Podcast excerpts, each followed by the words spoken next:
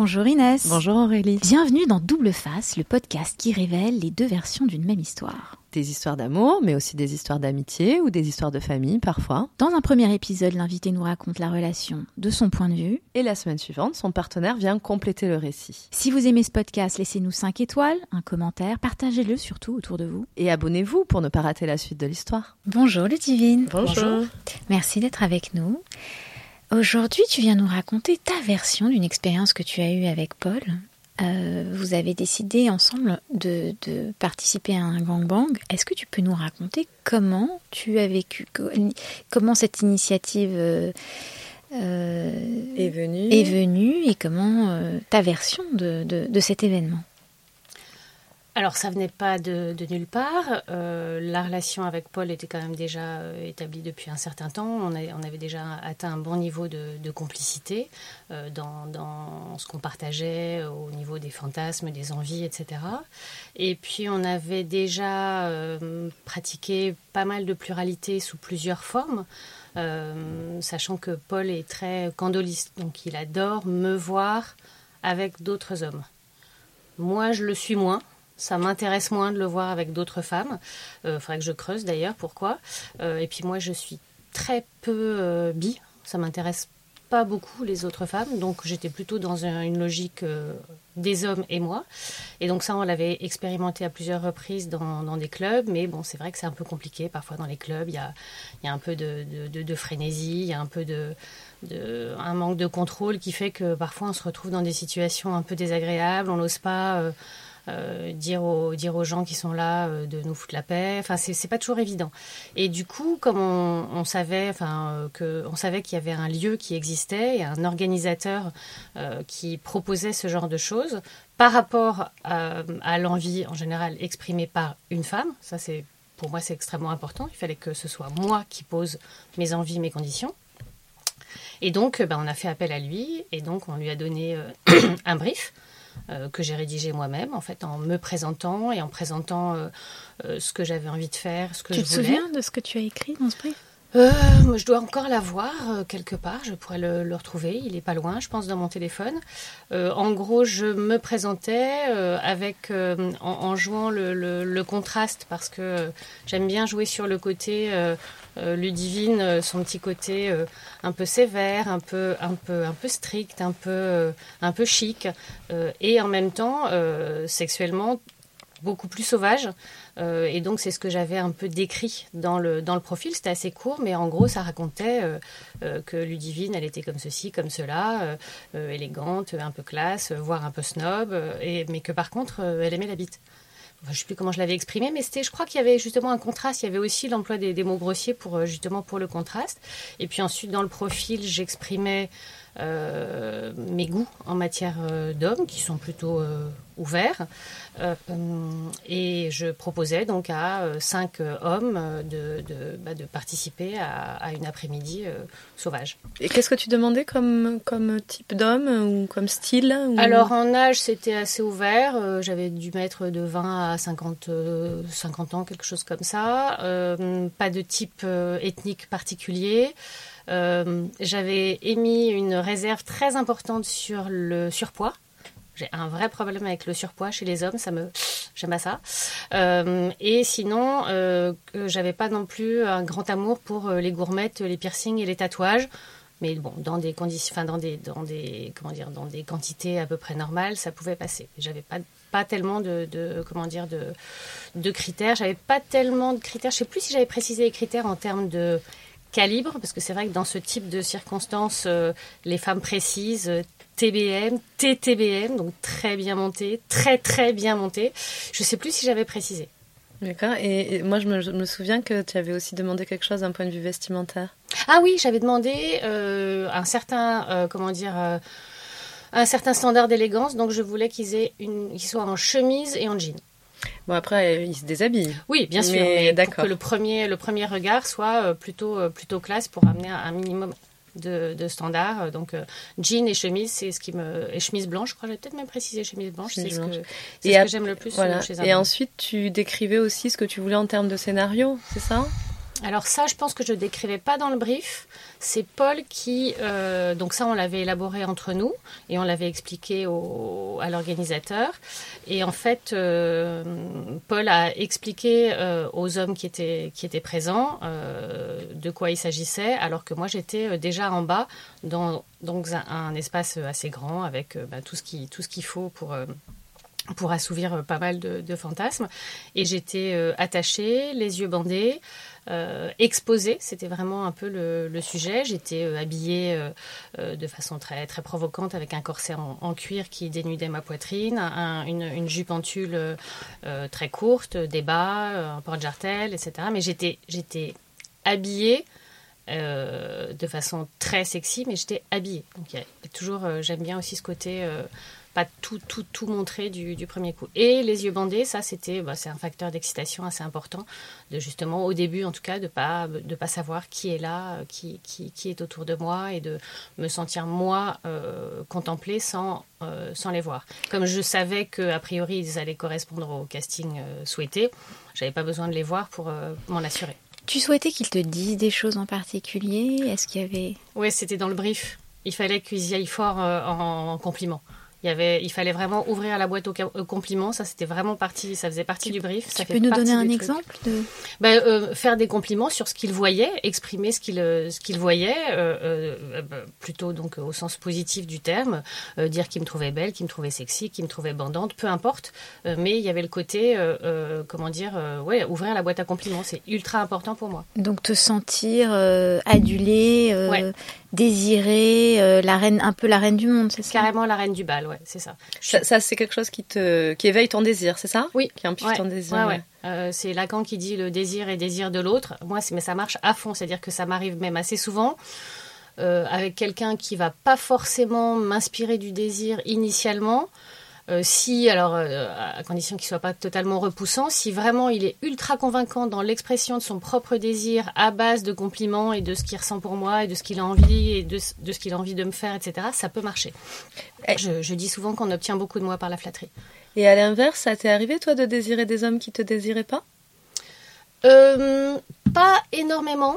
Euh, parce que justement, enfin, j'y ai toujours, euh, je pense que j'y ai toujours veillé, c'est-à-dire que, euh, en règle générale, quand je voyais qu'il n'y avait pas d'attirance, j'y allais pas. Je, je, je jamais pris le risque justement de, de me retrouver dans cette situation à ne pas être désirée. Et les rares fois où j'ai poussé un peu, euh, je me suis pris dans le nez. Il y a, la règle du, du, fuck yes qui a été développée par un, par un Canadien qui dit que dans tout type de relation, qu'elle soit euh, amicale ou amoureuse ou sexuelle d'ailleurs, euh, il ne faut y aller que quand on est certain que les deux personnes répondent à la question est-ce que j'ai envie d'y aller par un fuck yes, vraiment un oui plein et entier.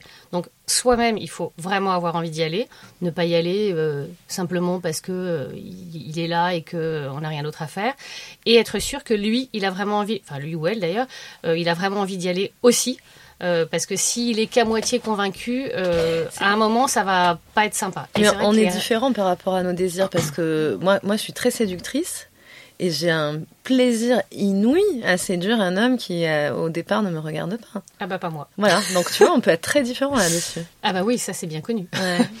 donc tu te retrouves dans cette pièce et ces hommes sont autour de toi, ils commencent mhm. à se dénuder. Qu'est-ce qui se passe en premier euh, Non, ils se sont pas déshabillés au début, je ne pense pas. C'était pas dans le, c'était pas dans les consignes. Euh, au départ, ils commencent à me regarder, me, me, me, parler ou en tout cas parler entre eux de, de ce qu'ils voient. Et là, tu as les yeux bandés à ce moment-là. Là, j'ai les yeux bandés, donc je, je n'entends que leur, euh, que leur voix. Euh, au départ, ils sont un peu intimidés. Euh, Paul m'a raconté après qu'il avait dû leur, les encourager à, s'exprimer. Ils ne savaient pas trop quoi dire, comment le dire, etc. Et puis ensuite, il les a autorisés à s'approcher. Donc c'était toujours lui qui contrôlait les opérations. D'accord. Et ça, ça te rassurait de sentir qu'il était là et qu'il veillait quelque part à ce que tout se passe bien? Ça a participé à votre complicité? Oui. Je ne sais pas si ça me rassurait au sens où euh, c'était quand même sous contrôle euh, de, de, de l'organisation, mais je pense que j'aurais été moins capable de lâcher prise s'il n'avait pas été là. C'est-à-dire que ça, ça Mm. donnait un, un degré de contrôle suffisant, ce qui fait que moi, je pouvais vraiment euh, me détendre, lâcher prise complètement. J'étais en totale confiance euh, et, et du coup, ça me permet, moi, de vraiment lâcher prise. Ce qui n'est pas toujours le cas, justement, en club, euh, parce que parfois, il peut pas avoir l'œil à tout. Et bah, C'est-à-dire quand lui-même est occupé à, à, à, à, à faire l'amour ou à avoir une relation sexuelle, il, il est moins attentif. Là, il était vraiment là pour pour, ouais, pour veiller au grain, assouvir ce euh, fantasme-là que tu avais aussi, enfin que vous aviez ensemble. C'est et, ça. Et quand est-ce, comment est-ce que tu sentais, parce que vous étiez complices, j'imagine un petit peu aussi, tu savais aussi que ça l'excitait. Comment est-ce que Ah oui, vous étiez à- à même de communiquer, étant donné que tu avais les yeux bandés? Il parlait aussi?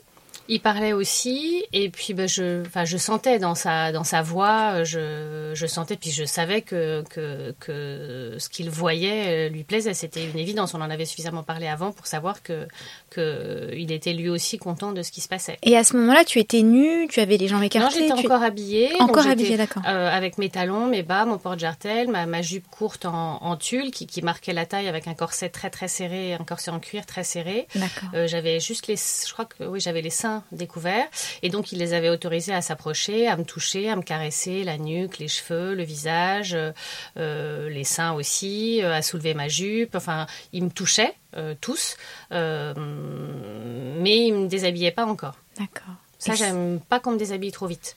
D'accord. Donc tu as bien. vraiment besoin qu'on t'admire et qu'on t'adule et qu'on te le dise et que peu à peu on te dénude.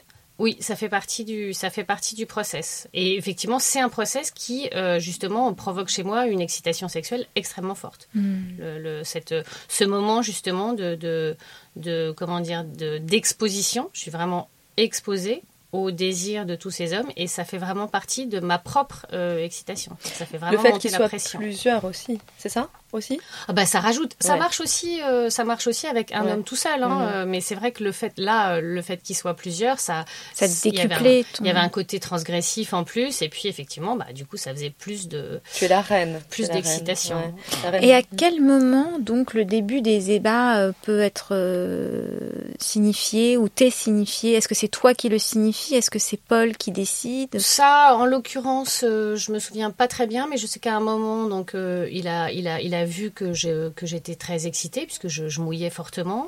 Euh, il a dû me détacher à ce moment-là. Et puis à ce moment-là, je me suis. Je crois que j'ai. Il a dû m'enlever le bandeau à ce moment-là. Donc j'ai vu euh, les, les hommes qui étaient là. Je crois qu'ils étaient 6 ou 7. Euh, ou 6, je sais plus exactement. Euh, donc ils correspondaient pas mal au casting. Ils étaient plutôt, euh, plutôt, euh, plutôt séduisants, minces. Enfin, ils, ils étaient. Il y avait, il y avait tous les types. hein. Il y avait un métis, il y avait un, homme d'origine asiatique, il y avait un homme de type maghrébin, il y avait plusieurs hommes blancs, enfin il y avait un peu tous les styles. Et donc là, j'étais sur un canapé style Chesterfield et je les ai alignés devant moi, enfin ou Paul les a alignés devant moi et là à ce moment-là, je les ai tous euh, sucés les uns après les autres. Enfin je les ai dégustés en fait. C'était vraiment ma façon à moi de les découvrir, euh, donc euh, de les sucer les uns après les autres. Euh, et donc là, je crois que j'avais enlevé le, ma- enfin, j'avais enlevé le, le- le bandeau. Donc là, je les voyais. Et je voyais que- leurs réactions et je les voyais regarder les autres et me regarder faire et je voyais Paul me regarder faire, etc. Est-ce qu'on on comprend ce que toi tu apprécies là et Paul aussi. Et, les autres hommes, tu sais pourquoi ils apprécient de, de faire ce- cette pluralité?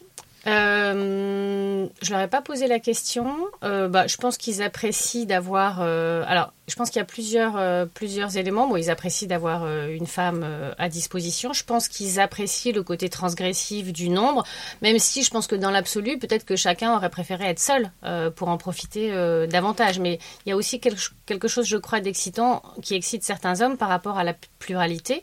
Euh, surtout que là, en l'occurrence, c'était pas des débutants de la pluralité, c'était des, hommes qui avaient déjà participé à ce type d'é- d'événements organisés dans ce lieu-là.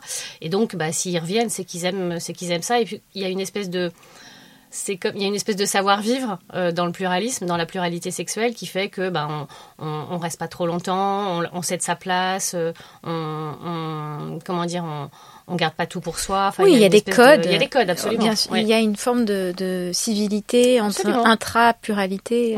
Et ces hommes sont testés pour les maladies, les trucs comme ça ou Parce que quand tu les suces, ils n'ont pas de préservatif. Alors, euh, ce jour-là, et je pense que depuis, je réviserai, parce que, en fait, pour eux particulièrement, c'était extrêmement dangereux parce qu'effectivement, je pouvais transmettre euh, des germes de l'un à l'autre. Euh, depuis, euh, j'ai changé ma pratique et maintenant, je ne suis plus sans préservatif. parce qu'effectivement, pour eux, c'était quand même extrêmement risqué. Après, pour, pour la suite, bien sûr, c'était préservatif obligatoire, mais c'est vrai que, comme le, comment dire, le, l'infection par la fellation, l'infection de la femme est plutôt, c'est pas le cas le, plus fréquent. C'est vrai qu'à ce moment-là, j'avais pas, j'avais pas mis en place ce dispositif-là, mais pas en fait, pour eux, c'était ultra dangereux, en fait. Hein. Parce que je pouvais transmettre les germes de l'un à l'autre. Euh, c'était, vraiment, c'est pas des trucs à faire euh, pour le coup. Et je le mm. fais plus. Moi, je reviens à la, pluralité entre hommes. Je me demande toujours quand même si, bon, peut, il peut y avoir une émulation du fait euh, un truc comme euh, je sais pas dans un match de foot une camaraderie. et sinon l'homosexualité refoulée ouais, alors justement ça c'est ça c'est quelque chose effectivement c'est pour ça que la, la pluralité donc avec plusieurs hommes euh, ça, ça, leur demande une certaine aisance par rapport à ça. Il faut effectivement qu'ils soient à l'aise par rapport au fait d'avoir des hommes nus autour d'eux des queues d'hommes autour d'eux. Ceux qui sont pas à l'aise avec le concept il bah, faut qu'ils passent leur chemin parce que s'ils poussent des cris effarouchés dès que quelqu'un les touche ça va pas le faire donc il y a aussi je pense, une certaine... Euh, alors, est-ce qu'il y a un désir refoulé, pas refoulé Ça, je n'en sais rien. Mais en tout cas, il faut une certaine aisance par rapport au, corps d'autres hommes. Euh, et je sais qu'il y a des hommes qui ne s'adonnent pas à la pluralité à cause de ça. Parce que rien que de sentir la cuisse poilue d'un autre homme contre la leur, c'est juste pas possible. Hmm. Alors, il arrive un moment où vient le temps de la pénétration où ils te touchent Enfin, que se passe-t-il? Donc là, tu les as tous sucés. Et puis, qu'est-ce qui se passe après? Est-ce que tu es excité par ce, Ah bah oui, oui, clairement. Euh, oui, oui. encore une fois, ce, ce, ce, ce, geste, cette, ce nombre, toujours cette, cette, euh, comment dire, ce désir autour de moi qui continue, euh, l'œil de l'œil de Paul qui, qui, admire le spectacle, qui participe aussi. Et puis alors après, je ne saurais plus dire exactement qui m'a prise en premier. J'étais encore sur le canapé, je pense à ce moment-là. et puis donc après, il y a une espèce de, de, de et tu as joui euh, rapidement Ça t'a pris du temps Est-ce que c'est euh, alors, euh, vu les circonstances, j'étais déjà quand même super excitée, donc j'ai dû avoir un, premier orgasme assez rapidement. Et après, après il y a toute la, toutes les gammes. Je, j'ai un, un, corps extrêmement, comment dire, sensible. Je, je, je peux avoir un nombre d'orgasmes complètement phénoménal. Donc euh, effectivement, le, le cerveau plus euh, le corps, mais enfin tout ça c'est lié au cerveau, c'est-à-dire que c'est l'excitation qui faisait que ça pouvait euh, provoquer autant de, des orgasmes aussi forts. Donc il y en a eu plusieurs, dans plusieurs positions, plusieurs circonstances. On a fait des pauses, on a repris. Enfin vraiment, ça a été un espèce de festival pendant trois heures non-stop. Et trois heures, c'était prévu? Qu'est-ce qui, quel est le temps je, je, sais que je sais que les, les hommes étaient très surpris que ça dure aussi longtemps. Euh, on a dû faire une petite pause au milieu parce que quand même j'étais un peu, euh, j'ai dû boire un verre d'eau. Euh, on a fait une petite pause avec, donc c'était assez rigolo. J'étais allongée sur le lit, c'était tous autour de moi en commentant. En, chacun reprenait son souffle et, et, moi aussi. Et après, boum, c'était reparti pour un tour. Et ils étaient sciés de voir que j'en voulais encore. Mais ça, c'est Enfin, c'est assez fréquent euh, avec le, le, sexe de manière générale. Hein. Plus on en fait, plus on en veut. Et moi, c'est vrai qu'il y a un moment, souvent, quand une fois qu'on a ouvert la boîte, il n'y a plus de limite. Ça, ça, ça, peut vraiment être extrêmement. Euh, euh, ça peut continuer encore longtemps parce que je sais qu'il y a encore, euh, il y en a encore sous le pied pendant pas mal de temps. Tu en gardes donc un, un souvenir assez exquis? Ah oui, oui, j'en garde un très bon souvenir. Ça, pour moi, ça s'est vraiment extrêmement bien déroulé. C'est-à-dire, alors, il y a un truc que j'ai pas apprécié, c'est qu'il y a euh, un, homme de l'organisation, donc euh, qui était l'assistant du, boss de la boîte, euh, qui est descendu et qui s'est mêlé aux hommes qui étaient là et à un moment est venu et, m'a prise aussi. Et ça, ça m'a fortement déplu parce que c'était pas prévu. Et donc je l'ai reproché à lui, je lui ai dit après, et je l'ai reproché à Paul aussi parce que c'est pas parce que j'avais, enfin pour moi, il y avait un brief, il y avait un cahier des charges, il était précis. Ça ne veut pas dire open bar et n'importe qui peut y aller. Mais c'est intéressant. Assez furieuse euh, que qu'on confonde. Euh, ton fantasme avec open bar. Et c'est fou comme il suffit de peu pour que ce qui était un fantasme, ce qui était désiré, ce qui était voulu ce qui est accepté devienne tout à coup une entrave à ton. Ouais. Et ça, effectivement, à ce moment-là, j'ai, j'ai, hum, comment dire, j'ai sur le moment, je pense que j'ai pas réagi, mais après, à la fin de l'après-midi, je suis allée le voir et je lui ai dit, écoute, j'ai pas du tout apprécié. Et puis j'en ai parlé aussi à Paul pour lui dire, euh, euh, j'ai, je t'aurais dû intervenir, quoi. T'aurais dû l'empêcher. Parce qu'en fait, dans, dans, ce, dans, ce fantasme et dans cette pratique, tu n'es tu n'es pas vraiment tu es plus sujet qu'objet tu es objet simplement dans, dans le cadre d'un jeu oui. et, et en fait toi ce que tu aimes c'est être sujet et avoir le contrôle. Et euh, eux, si euh, ils, se mêlent de cette pluralité sans être prévus, euh, alors là, tu, tu, tu, tu, deviendrais un objet. Quoi. Il y a vraiment. Oui, il y a vraiment une nuance. il y a une nuance importante, c'est-à-dire que en aucun cas, je, enfin, je suis un objet de désir, mais en aucun cas, je ne suis un objet qu'on utilise. C'est-à-dire que mm. pour moi, c'est du c'est un échange de bons procédés puisque le plaisir que je vais leur procurer va m'en procurer également. Et, enfin, pas par, euh, pas par altruisme. Euh, concrètement, je vais jouir. Donc, euh, donc il y a, y a cette, cet échange-là. Et, par contre, je suis pas du tout. Et ça, c'est vrai que parfois, je sais, Paul, pour avoir participé à d'autres gangbangs avec des cahiers des charges différents, je sais qu'il y a des femmes qui sont dans un désir d'humiliation, qui aiment qu'on qu'on les, qu'on les insulte, qu'on qu'on les, qu'on les humilie. Et ça, c'est pas du tout mon délire, par exemple. Moi, c'est vraiment un truc quand même il y a quand même beaucoup de vanité et d'orgueil là-dedans.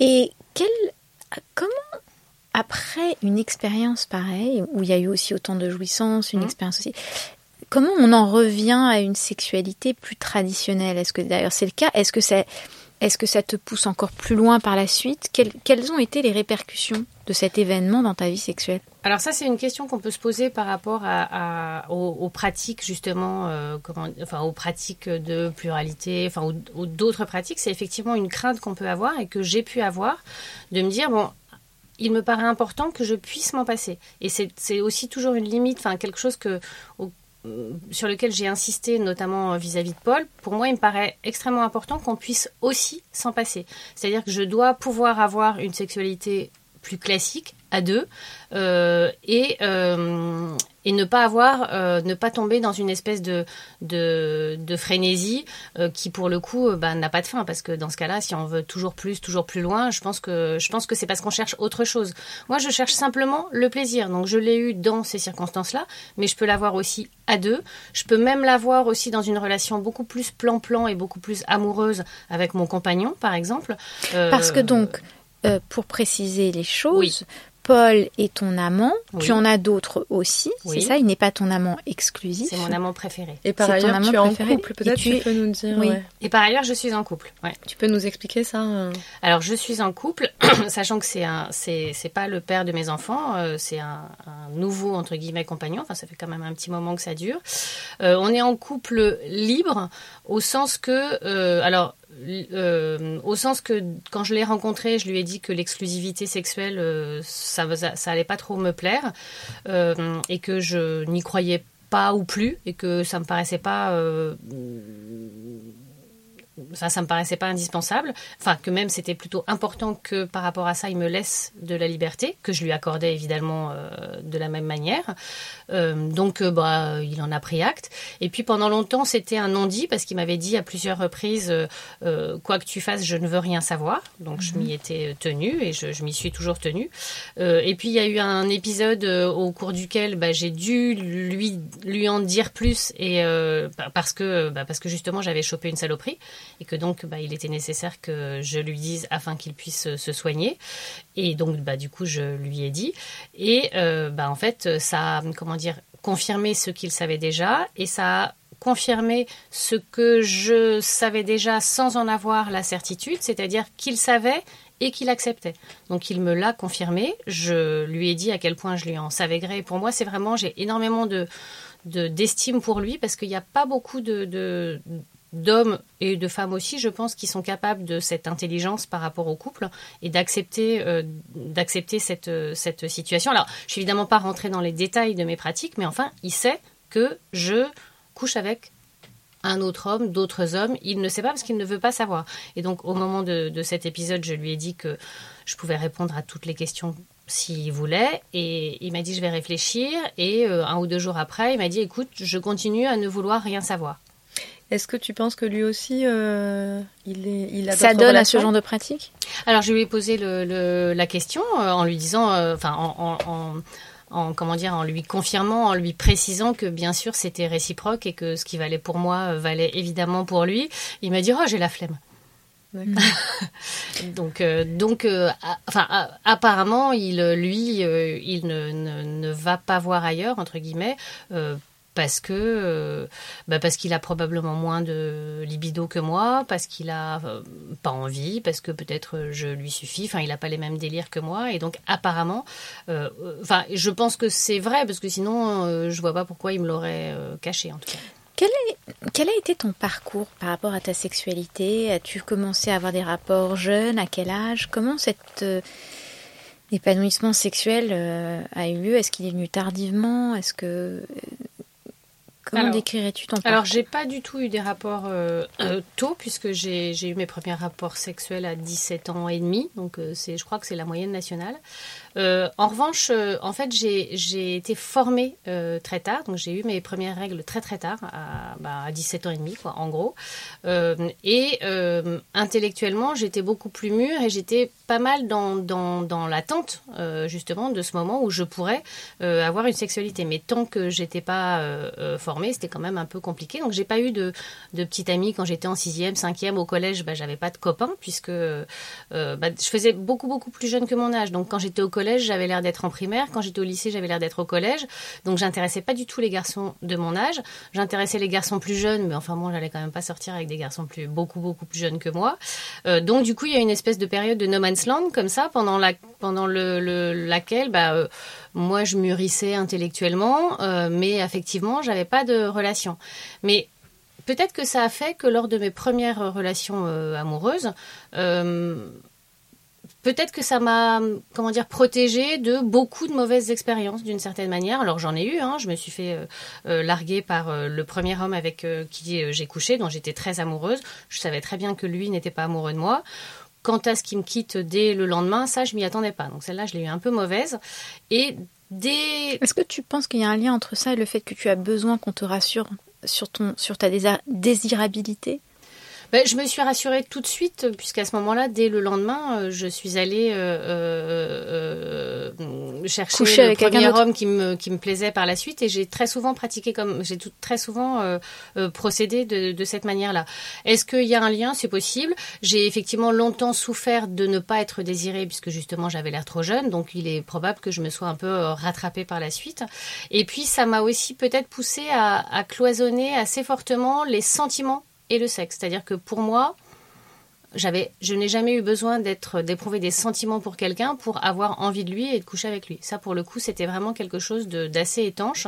Euh, et l'amour, les sentiments, étaient quelque chose qui était en plus, qui, qui rajoutait, qui donnait une dimension euh, plus, plus, euh, plus chaleureuse au sexe, mais ne donnait pas forcément des meilleurs orgasmes. c'était juste une question de c'était mieux avec, mais je pouvais très bien m'en passer. Tu as mentionné que tu avais été mariée, que tu avais eu des mmh. enfants euh, avec un homme. Mmh. Votre sexualité était euh, tout aussi euh, complexe ou elle était plus, plus simple que ça? Est-ce que, est que toutes ces expériences sont venues après votre séparation Parce qu'il est, est, courant qu'après une séparation, une femme se mette à explorer sa sexualité d'une mmh. façon différente.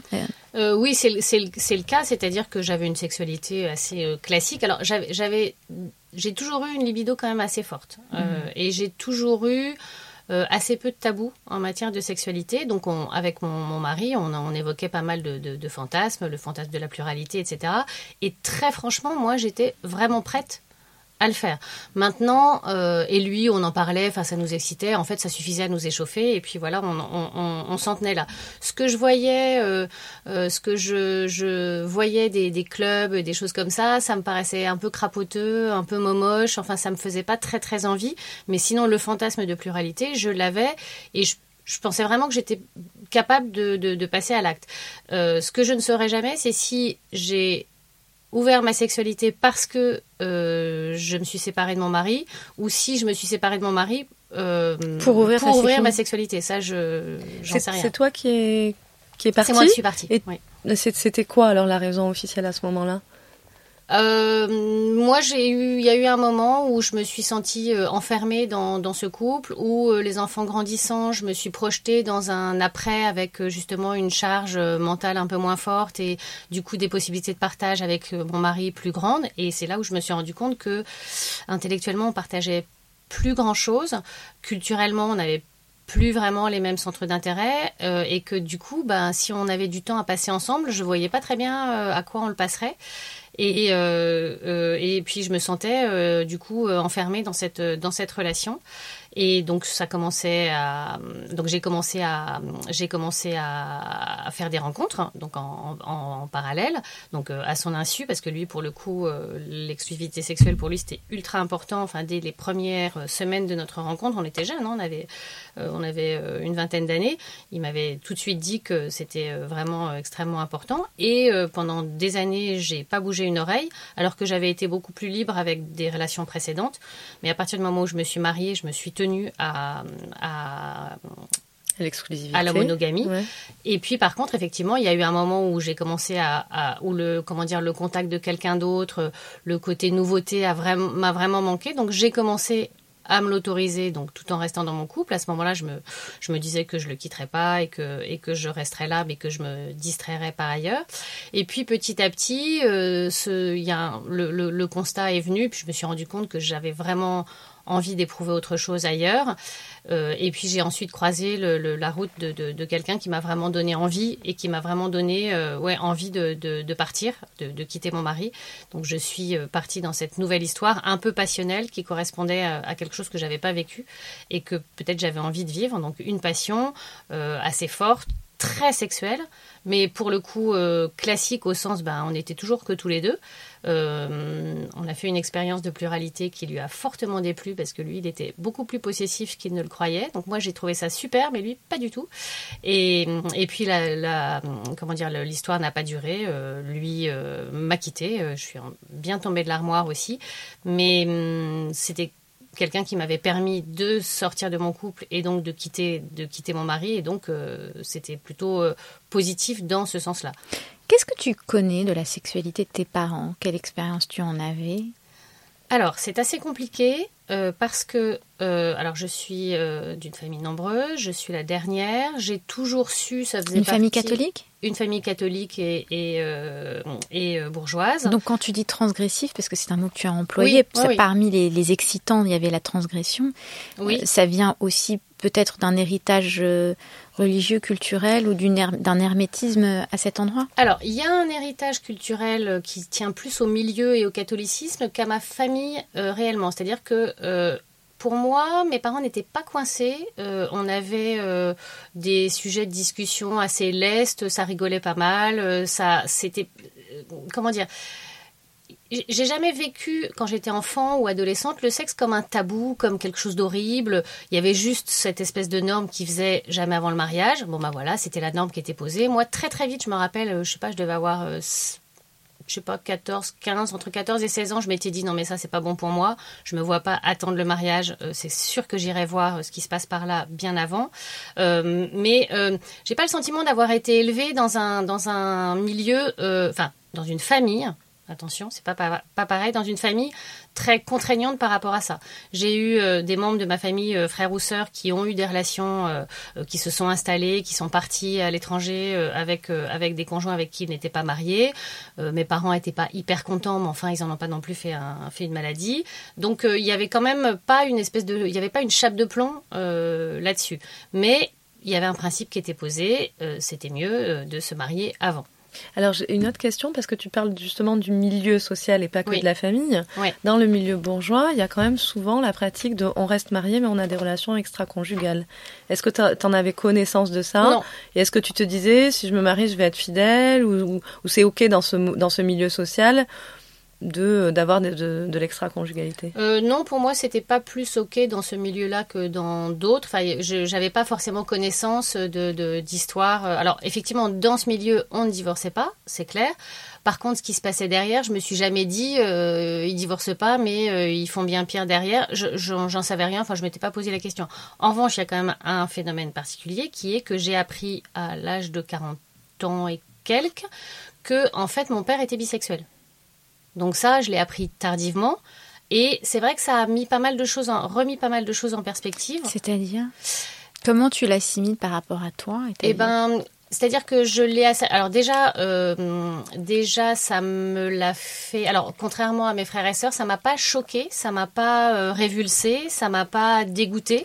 Euh, mes autres frères et sœurs n'ont pas forcément réagi de la même manière. Moi j'ai trouvé ça plutôt chouette alors j'ai trouvé ça plutôt chouette dans les faits c'est-à-dire que ça le rendait ça rendait mon père qui était quand même assez qui pouvait paraître assez froid ça me le rendait du coup plus humain et puis je, je je, m'interrogeais sur ce qu'il avait vécu. En revanche, j'étais quand même, euh, je pouvais un petit peu en vouloir, lui en vouloir, parce que ma mère avait quand même euh, euh, eu des épisodes assez difficiles par rapport à, par rapport à ce, par rapport à cet état de fait. Tu penses Elle avait choisi de rester. Et ça, je pense que dans ma décision de, de partir, ça a joué. C'est-à-dire que je me disais, mais au fond, euh, finalement, cette convention euh, de justement de rester marié, quoi qu'il arrive, etc., elle repose sur pas grand-chose. J'ai jamais su si je, suis peut-être aussi partie parce que ma mère n'était pas partie et donc je dis, bah moi, je vais pas faire comme elle. Et puis, ce qui est intéressant, c'est que c'était elle qui n'était pas désirée.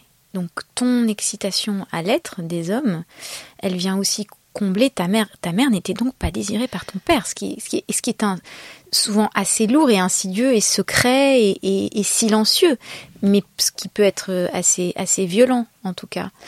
Euh, alors, je ne serais pas aussi catégorique que ça parce qu'ils ont quand même eu pas mal d'enfants, notamment moi tardivement.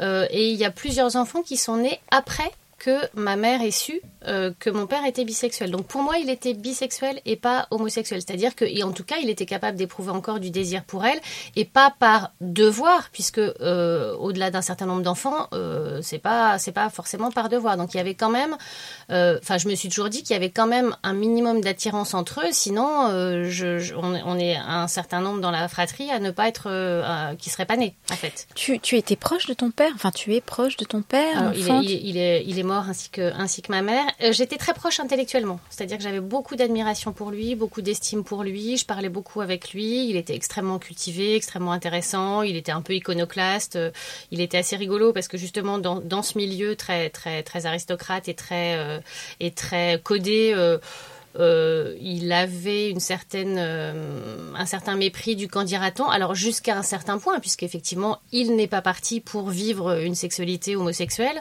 Euh, il n'a jamais voulu quitter ma mère, m'a-t-elle dit, parce qu'il avait très peur d'être séparé de ses enfants. Pour lui, c'était extrêmement important de rester avec ses enfants. Ma mère n'a jamais voulu le quitter parce que je crois qu'elle l'aimait au moins euh, affectivement, en fait, elle voulait pas lui faire ça entre guillemets. Mhm. Après, on parle aussi d'une époque euh, qui est, euh, enfin, d'une époque et d'un milieu où quitter son mari, quels que soient les motifs, c'est pas forcément bien accepté par l'entourage. donc, quand ma mère a, appris que qu'il était bisexuel, on était dans les années 60, hein, naissantes. Donc vraiment une époque où si elle avait choisi de partir, soit il aurait fallu qu'elle dise pourquoi et donc, bah, c'était quelque chose qui était quand même peut-être difficile, et je pense vis-à-vis d'elle et vis-à-vis de lui. Et ensuite, euh, on lui aurait peut-être dit, euh, bah, ma grande, tu fais comme tout le monde, tu serres les dents et t'attends que ça passe, c'est pas grave. Mhm. Donc, euh, ça aurait pas été si facile que ça de partir. Donc, toi, en t'affranchissant de toutes ces choses-là, tu, tu, vivais aussi quelque part une, une, une, liberté, un épanouissement qui ne se sont pas complètement autorisés ni l'un ni l'autre. Probablement, oui.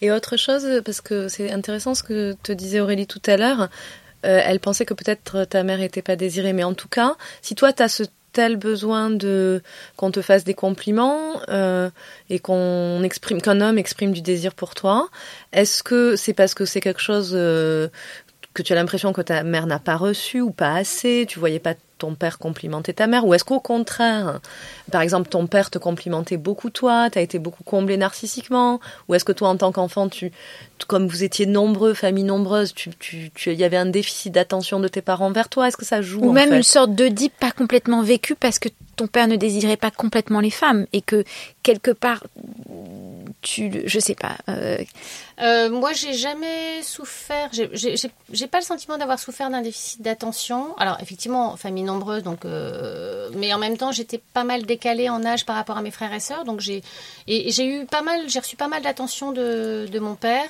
et probablement plus que les aînés d'ailleurs, parce qu'il avait un peu plus de temps disponible à ce moment-là, peut-être aussi parce qu'on avait plus de d'atomes crochus. Euh, de ma mère, il y a eu une période petite où elle était beaucoup dans des activités associatives et ça, ça me saoulait un peu peu parce que je dis, bah, si elle travaille pas, elle pourrait être là pour moi plutôt que d'aller faire dans ces associations catho. Là, ça m'énervait qu'elle soit pas disponible, alors que je pense que j'aurais accepté plus facilement qu'elle travaille. Les mères de mes copines travaillaient et donc ça, ça me paraissait tout à fait. mais par contre, que plus légitime, plus légitime que pour du bénévolat, d'aller aider d'autres alors que l'enfant a besoin d'attention. Quand j'étais enfant, mais euh, et euh, euh, tu parlais de, narcissisme. J'ai été assez comblée narcissiquement, c'est-à-dire que j'ai j'ai toujours été valorisée en tant qu'enfant comme étant intelligente, vive, même si je savais que je n'avais pas été souhaitée puisqu'il était de notoriété publique dans la famille que j'illustrais l'un des nombreux échecs de la méthode Ogino. Je l'ai su depuis que j'étais petite. Ah, donc tu n'étais pas une enfant désirée. Mais j'ai. Pardon, je vais le redire. Donc tu n'étais pas une enfant désirée. Non, j'étais une enfant euh, accidentelle, ce qui euh, en 1968 est quand même extrêmement courant, et j'ai jamais eu le sentiment de l'avoir euh, vécu comme un traumatisme. Mais pourtant tu le sais et tu l'affirmes de façon. Donc ça s'est dit qui. Oui, ça s'est dit. C'était complètement transparent. J'étais un bébé Ogino. Mais à ma génération, on était un paquet des bébés Ogino, et donc on le savait ou on le savait pas. Moi, je l'ai toujours su en tout cas, étant enfant, j'en ai jamais souffert parce que la, conclusion de mes parents, c'était ah bah quand même, on, est bien content de l'avoir eu. Mhm. Donc la, conclusion était euh, était positive. J'ai encore une question, mais c'est euh, autre chose. Tu vas continuer euh, Aujourd'hui, donc tu es en couple avec une sexualité très libre. Finalement, pourquoi c'est important d'être quand même en couple? Parce que tu pourrais être célibataire, avoir plein d'amants. Oui, je pourrais. Euh, ça s'est pas trouvé. Euh, enfin, c'est-à-dire que lorsque j'ai rencontré euh, celui qui est maintenant mon, mon compagnon, j'étais pas du tout dans un objectif de, de me mettre en couple. Mais il s'est trouvé qu'on s'entendait bien, qu'on partageait euh, beaucoup de choses, que euh, et donc effectivement, bah, il se trouve qu'on est en couple et donc euh, et donc ça ne m'est pas désagréable non plus d'être en couple. En fait, j'ai les en fait j'ai les avantages du couple sans en avoir l'inconvénient principal pour moi, qui est cette fameuse exclusivité sexuelle, mmh. qui fait capoter pas mal de couples. Et qu'est-ce qui t'apporte Qu'est-ce que vous partagez alors si vous avez si vous n'êtes pas pareil sur le plan sexuel, qu'est-ce qui t'apporte d'autre alors? Alors on est complètement raccord sur le plan de nos centres d'intérêt culturel. On partage, euh, enfin vraiment, on, lit ensemble. On va, enfin, on a toute un, une gamme d'activités culturelles. J'ai rarement eu une telle complicité intellectuelle avec quelqu'un par rapport à justement à ce qu'on aime faire ensemble. Donc ça, c'est vraiment ultra ultra précieux par rapport à justement euh, ce que je projetais quand, quand j'ai commencé à, remettre en cause mon couple avec mon mari. Euh, ça, c'est vraiment quelque chose que j'ai rencontré chez lui et que je trouve extrêmement précieux. Et puis, euh, donc, euh, effectivement, sexuellement, on est sur quelque chose de, beaucoup, de beaucoup plus plan-plan et de beaucoup plus classique, euh, voire routinier. Mais il n'empêche qu'il euh, se dégage de ça, euh, je sais pas, quelque chose d'affectueux, quelque chose de tendre, quelque chose de fort aussi, parce que, parce que les orgasmes peuvent être aussi euh, très forts. ils sont procurés par... C'est une autre forme, justement. Et pour moi, c'est justement important d'être capable de, de, de, faire des trucs de fou et en même temps d'avoir aussi une sexualité à la papa le dimanche après-midi. Tu as dit que, pardon, ouais, Paul, tu as dit que c'était ton amant préféré parce que donc tu as, tu as ton conjoint, enfin ton compagnon, et par ailleurs tu as des amants, mais tu as dit Paul c'est ton amant préféré. Est-ce que tu peux nous dire pourquoi? Et puis quelques mots sur lui et la richesse de votre relation et l'importance de ce lien dans ta vie parce que c'est une bonne conclusion et que Paul en a parlé. Mmh. Alors, euh, Paul, c'est mon amant préféré. Ça pourrait très bien être mon seul amant, en l'occurrence. D'ailleurs, quand je manque de temps, euh, quand je manque de temps libre, bah, du coup, le temps, le peu de temps libre que j'ai, c'est à, lui que je le consacre. Les autres, c'est plutôt en complément pour quand lui n'est pas disponible, en fait. Euh, j'en ai comme ça quelques-uns qui gravitent, mais c'est vrai que c'est celui, c'est mon préféré au sens que euh, c'est celui avec qui, je sais pas comment dire, c'est celui. Tu te sens le plus comprise ou non, parce que non, c'est pas ça. Je ne saurais pas dire en fait. C'est celui avec qui. Non, si, c'est celui avec lequel euh, je vais le plus loin en matière de sexualité, euh, qui m'accompagne. C'est vraiment mon complice de, de, fantasme. Voilà, c'est celui avec qui euh, justement on, va explorer. Et en même temps, j'ai besoin que ce soit aussi quelqu'un qui soit avec qui je puisse avoir une relation plus, plus, plus calme. Il nous arrive de passer des après-midi à l'hôtel, juste tous les deux. Et c'est vraiment important. Et ça, c'est un sujet aussi parce que souvent, il éprouve le besoin de se rassurer euh, en faisant venir d'autres, en proposant de faire venir d'autres complices en fin d'après-midi. Et en fait, j'ai l'impression parfois que c'est parce que lui, il a peur de ne pas assurer sur la fin de l'après-midi en termes d'érection. Et ça, quand je m'en suis rendu compte, enfin, j'ai essayé de, lui préciser que, en fait, c'était vraiment un non-sujet parce que autant dans une, dans une situation de pluralité, c'est important, mais quand on n'est que tous les deux, euh, je suis pas non plus une ayatollah de la pénétration et on a une, une, euh, relation qui est suffisamment riche euh, sexuellement, sensuellement, affectivement pour que on puisse euh, éprouver beaucoup de plaisir même même sans pénétration. C'est-à-dire que c'est pas non plus Enfin, lui, il se met un peu une grosse pression. Tu l'impressionnes. Je ne sais pas si c'est moi qui l'impressionne ou si lui, il s'impressionne tout seul. Il se met la pression tout seul, comme beaucoup d'hommes. Hein. sa femme, je pense. Il a une recherche aussi de performance, ouais. Oui. comme, beaucoup d'hommes, finalement, à qui on a fait cette injonction euh, viriliste de tu dois bander, tu dois bander, tu dois bander. Et en fait, euh, bah non, pas nécessairement. Il y a euh, des des tas de, de, périmètres qu'on peut explorer. Et c'est vrai que je, je sens qu'il il est fragilisé quand, euh, quand euh, il est un peu fatigué et il le vit mal.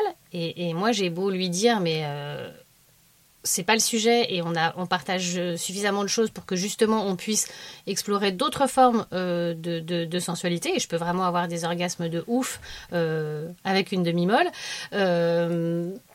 c'est un non-sujet, mais euh, il a quand même euh, souvent cette espèce de, de, pression qui se met. Alors, est-ce que je lui mets moi inconsciemment? Bah, J'espère que non, parce que, parce que ce, serait, ce, serait dommage, mais on n'a pas forcément euh, besoin de ça. Et donc, on a voilà, cette complicité qui va au-delà de la sexualité, qui est affective aussi. On s'entend bien, on parle ensemble, on, on, partage plein de choses, on se raconte plein de choses. Et donc, on a une relation qui, effectivement, est également très riche. Et il n'y a jamais eu de sentiment, enfin, ou en tout cas, il n'y avait, avait, pas un risque que vous tombiez amoureux ou de volonté d'être en couple, en fait, avec lui? Bah, Il y avait forcément un risque. Hein. À partir du moment où on entame une relation avec quelqu'un, il y a ce risque, effectivement, de basculer. Euh, il y avait un risque. Euh, alors, de son côté, alors c'est ce que, un peu ce que je disais tout à l'heure, de, ce, de, de, mon côté, moi j'ai vraiment beaucoup retenu les chevaux euh, dès le départ parce que je voyais bien euh, que de son côté, enfin je veux dire, il est, il est euh, extrêmement marié, on va dire, et donc il n'y avait pas de, de pas d'ambiguïté par rapport à ça de son côté à lui. Du, de la mienne, après, moi, j'étais pas depuis très très longtemps avec mon compagnon, donc éventuellement, euh, ça aurait pu être euh, euh, envisageable, mais j'ai vite vu dans sa situation que c'était pas le cas. Donc, pour moi, il était hors de question que je me retrouve dans une situation à être plus demandeuse, parce que là, pour le coup, ça aurait tout tout, tout détruit. Donc, donc j'ai fait attention à, à, ça. Et maintenant, les années ayant passé, je pense qu'on a vraiment. Alors, on a eu des petites des petits moments où on a vraiment senti entre nous que les sentiments étaient pas loin.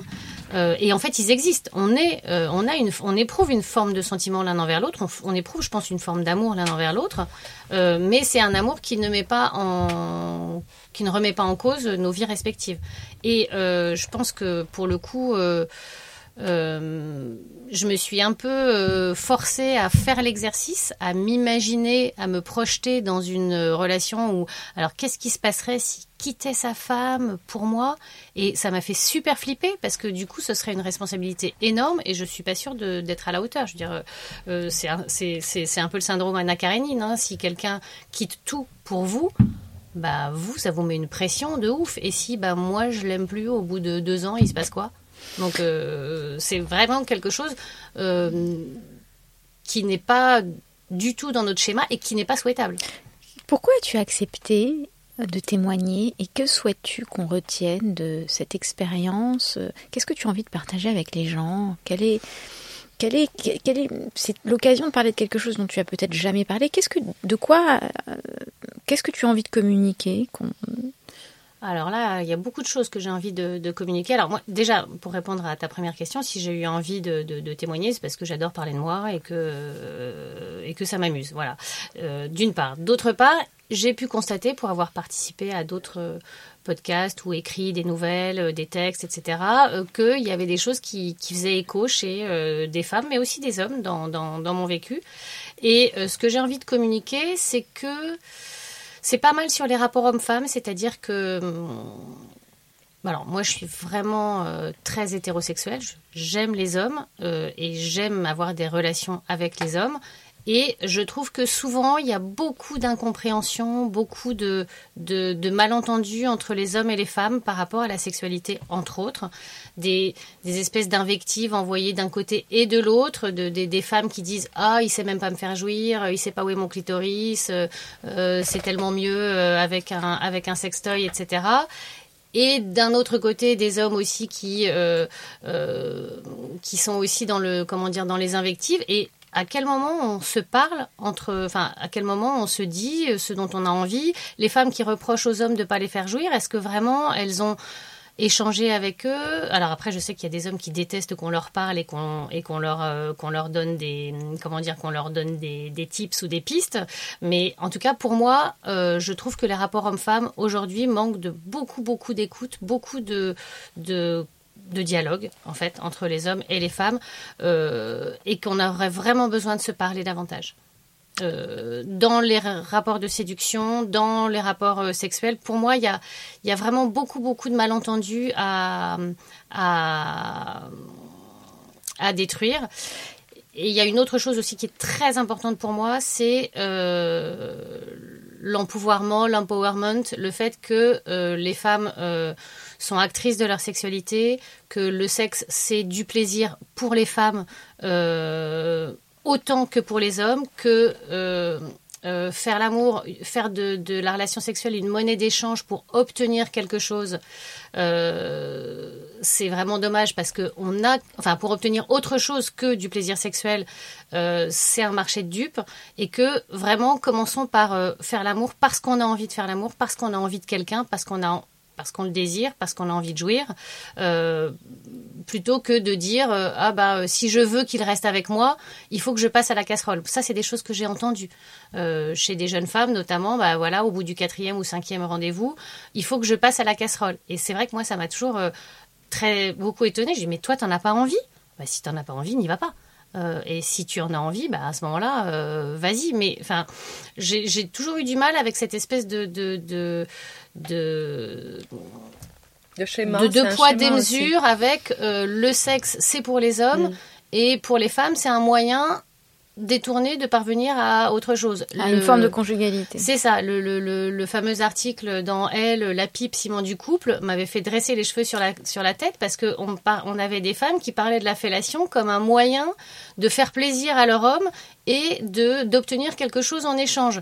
Et moi, j'ai toujours envie de dire, mais si toi, ça te fait pas plaisir, mais le fais surtout pas. Mm. Et ça, vraiment, c'est quelque chose dans ma sexualité. Je n'ai jamais le souvenir d'avoir fait quoi que ce soit dont je n'ai pas, moi, envie. Si j'ai pas envie, d'ailleurs, j'ai mis beaucoup de temps à, à faire une fellation.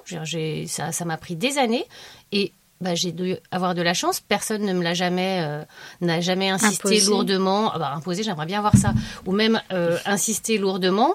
Euh, j'ai eu aussi la chance de ne pas rencontrer des hommes violents et de ne pas euh, subir de viol ou de violence sexuelle. Hein. C'est, c'est, c'est clairement, euh, j'ai jamais été confrontée à ça. Mais même un type un peu relou qui insiste un peu en disant ah les autres filles. Mais j'ai aucun souvenir de ça.